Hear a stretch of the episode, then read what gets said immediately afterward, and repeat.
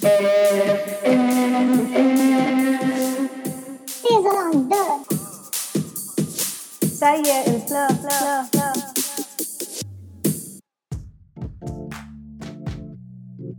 Bonjour et bienvenue à tous et à tous dans un nouvel épisode d'éphémère saison 2. Ça y est, il pleut.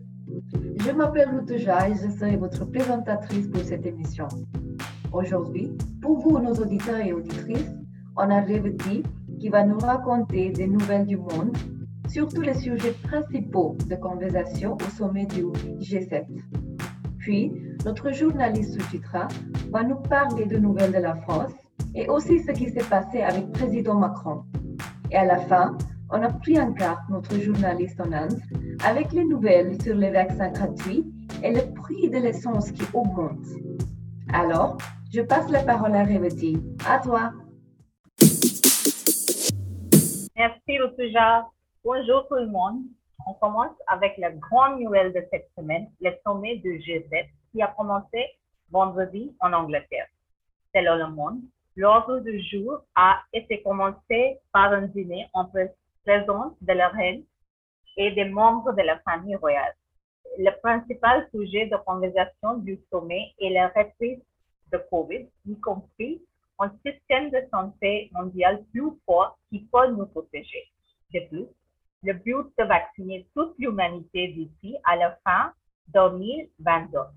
La pression des experts ou de l'OMS n'a cessé de monter ces dernières semaines pour que les démocraties les plus riches du monde fassent enfin preuve de générosité en aidant à vacciner les pays plus pauvres afin de limiter le risque de propagation du COVID-19. L'ordre du jour comprend également les changements climatiques et le commerce. Le groupe du G7 est parvenu à un effort historique pour réformer le système fiscal mondial.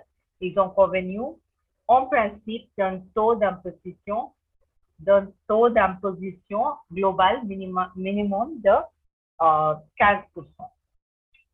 Ensuite, d'après 124, le principal suspect dans l'assassinat des journalistes d'Arabie, Ghislain Dupont et Claude Berlon en 2013 a été tué samedi 5 juin par une femme française dans le nord du Mali. Originaire de l'Adra de Ifogal, Baye Bakabou était un trafiquant et djihadiste au Mali. Le 2 novembre 2013, les deux journalistes français d'Arabie avaient été enlevés lors d'un reportage, puis tués près de Kidal. Florence Pali, le, ministre des Armées, a conclu que la France reste engagée contre le terrorisme international aux côtés des pays sahéliens et pour la sécurité de l'Europe et des Français. Passons à un autre point de l'actualité. Selon BBC, Daniela Fraser s'est vu décerner un prix politique spécial, la récompense la plus prestigieuse du journalisme aux États-Unis. L'année dernière, elle a filmé l'interpellation et le meurtre de George Floyd à Minneapolis. C'est un exemple rare de reconnaissance d'accomplissement journalistique d'une personne sans expérience professionnelle dans ce domaine. Son film a suscité des protestations pour la justice raciale dans le monde et a été utilisé euh, comme preuve dans le procès qui consiste. Son film a suscité des protestations pour la justice raciale dans le monde et a été utilisé comme preuve dans le procès qui a condamné le policier Derek Chauvin. L'Euro 2020 a commencé le vendredi 11 juin avec une performance virtuelle de Bono pour la cérémonie d'ouverture à Rome.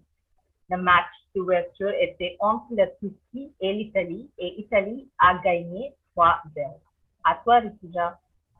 Merci beaucoup, Revati. Il faut voir si le G7 augmente les impôts minimums sur les entreprises. Maintenant, on passe vers les actus de la France. Notre journaliste à Paris, Suchitra, dis-nous, qu'est-ce qui se passe là-bas? Merci, Rutuja. On commence avec l'actu qui avait enflammé les réseaux sociaux partout dans le monde. le président de la République, Emmanuel Macron, s'est fait gifler pendant un déplacement à Tel-Hermitage dans la Drôme, selon le Figaro. L'incident s'est passé pendant cette deuxième étape de ce Tour de France des territoires. BFM TV a écrit que Macron a dénoncé des faits isolés commis par des individus ultra-violents. Deux personnes ont été interpellées selon une source proche de l'enquête de BFM TV. Il y avait les armes de poing et de l'épaule découvertes au domicile du second suspect. Le principal suspect a expliqué que son geste était spontané et pas prémédité. Le Figaro a raconté que le principal suspect est condamné à la prison enfermée pour violence volontaire sur personne dépositaire à l'autorité publique. On passe au deuxième actu. Selon TETU, l'Assemblée nationale a voté un amendement autorisant les hommes gays et bi à donner leur sang dans les mêmes conditions que les hétéros.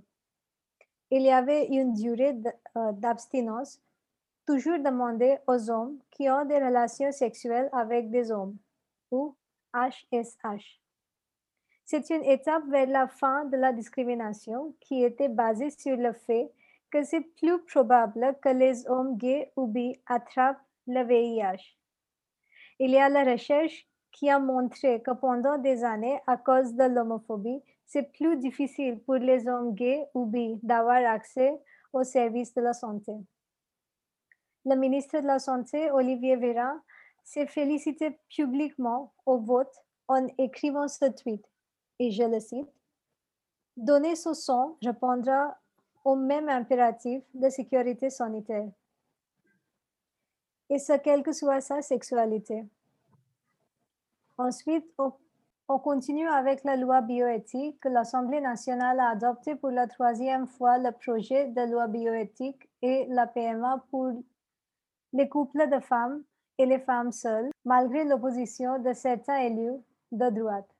Euh, il y avait 84 voix pour la loi 43 contre et 3 abstentions. Selon West France, son adoption définitive est prévue le 29 juin. Le Figaro a ajouté que les associations LGBT et de familles monoparentales ont régulièrement protesté contre le retard pris par la loi.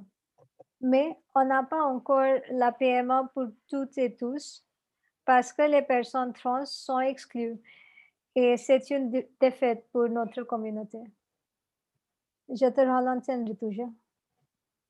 Merci bien, Suchitra. Comme toujours, tu nous fais réfléchir un petit peu.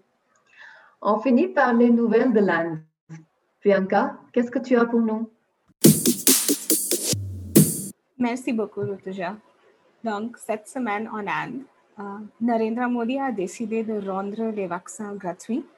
Critiqué sur sa gestion de la crise sanitaire, le Premier ministre a annoncé lundi 7 juin que l'Inde va changer sa stratégie vaccinale. Indian Express rapporte que dans un discours télévisé, Modi a déclaré que 75% des vaccins seront achetés par New Delhi et que 25% seront laissés au secteur privé. En plus, Modi a ajouté que toute personne euh, âgée de 18 ans ou plus pourra se faire vacciner gratuitement. Mais en réalité, ce que cela signifie pour les citoyens, c'est que les centres de vaccination publics seront gratuits, tandis que dans les centres privés, le prix sera réglementé. Cette politique sera applicable à partir du 21 juin. Si les vaccins deviennent plus économiques, ce n'est pas le cas du carburant. Les prix de l'essence et du diesel ont été augmentés pour la deuxième journée consécutive le 12 juin dans toutes les métropoles. Euh, alors, c'était la 23e hausse des prix depuis le 4 mai. Avec la dernière révision, un litre d'essence coûte 102,30 roupies à Mumbai et le diesel coûte 94,39 roupies selon Money Control. Selon Indian Express, alors que New Delhi accuse les prix mondiaux du brut, le prix du pétrole brut n'est supérieur que 3,5% à celui de début de 2020. D'autre part, le gouvernement central avait en 2020 augmenté les droits d'assises sur l'essence de 13 roupies par litre et sur le diesel d'environ 16 roupies par litre pour augmenter ses revenus affectés par la pandémie actuelle.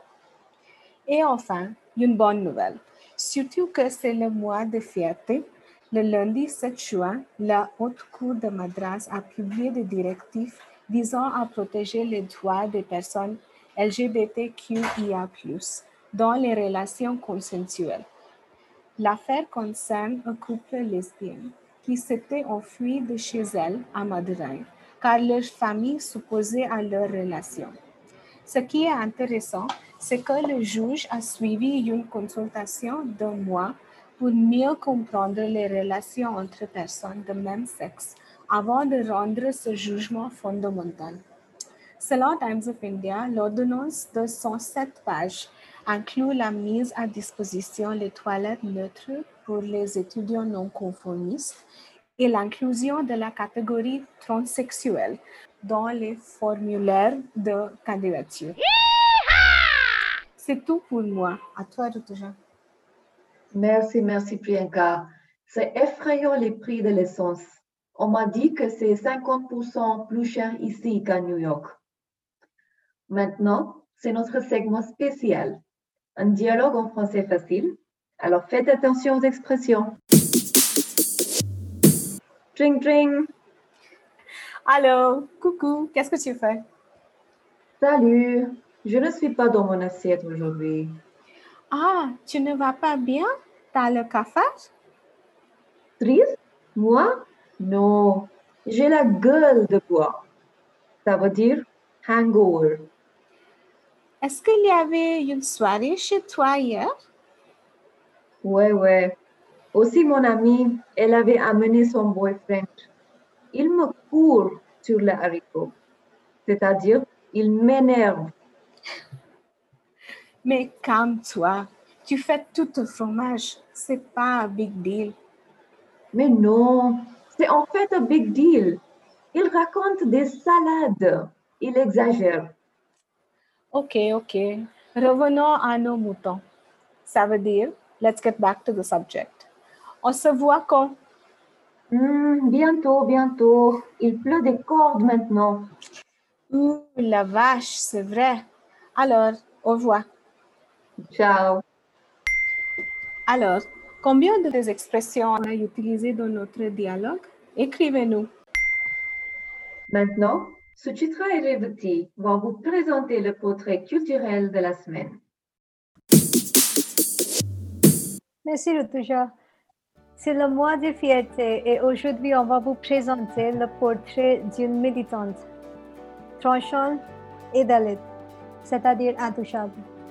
Elle s'appelle Grace Manu et elle est la première étudiante tranchante d'ingénierie dans l'État du Tamil Nadu. Elle a subi des discriminations en tant que tranchante et dalit. À l'école, elle est strictement exclue de cours à cause de l'intouchabilité d'une pratique illégale. Même à cette époque, elle devait s'asseoir à l'extérieur de la classe, là où les autres laissaient leurs chaussures. Comme plusieurs personnes tranchantes en Inde, elle a dû quitter sa maison quand elle était ado. Elle a commencé à habiter avec sa nouvelle euh, famille adoptive, d'autres personnes tranchantes et intersexes. Malgré ses conditions sociales, elle a obtenu son diplôme en ingénierie. Elle a été sélectionnée par une entreprise comme programmeuse. Mais quand elle a commencé son travail, elle a dû le quitter à cause de la discrimination. En parallèle, elle milite pour les droits des personnes tranchantes et des personnes euh, dalits en Inde. L'intersectionnalité de ces oppressions est importante parce qu'elle a dit que les Dalits peuvent être transphobes et que la communauté trans reproduit des structures de privilèges de caste. C'est tout pour le moment. À toi, le Merci. Et comme ça, on approche la fin de cette émission d'éphémère, saison 2. J'espère que vous avez aimé cet épisode. Vous pouvez nous écrire sur afb.radio.afindia.org. Abonnez-vous sur notre chaîne. Toutes les épisodes sont disponibles sur Apple Podcasts, Spotify, Anchor, etc. Merci, merci beaucoup. À la semaine prochaine.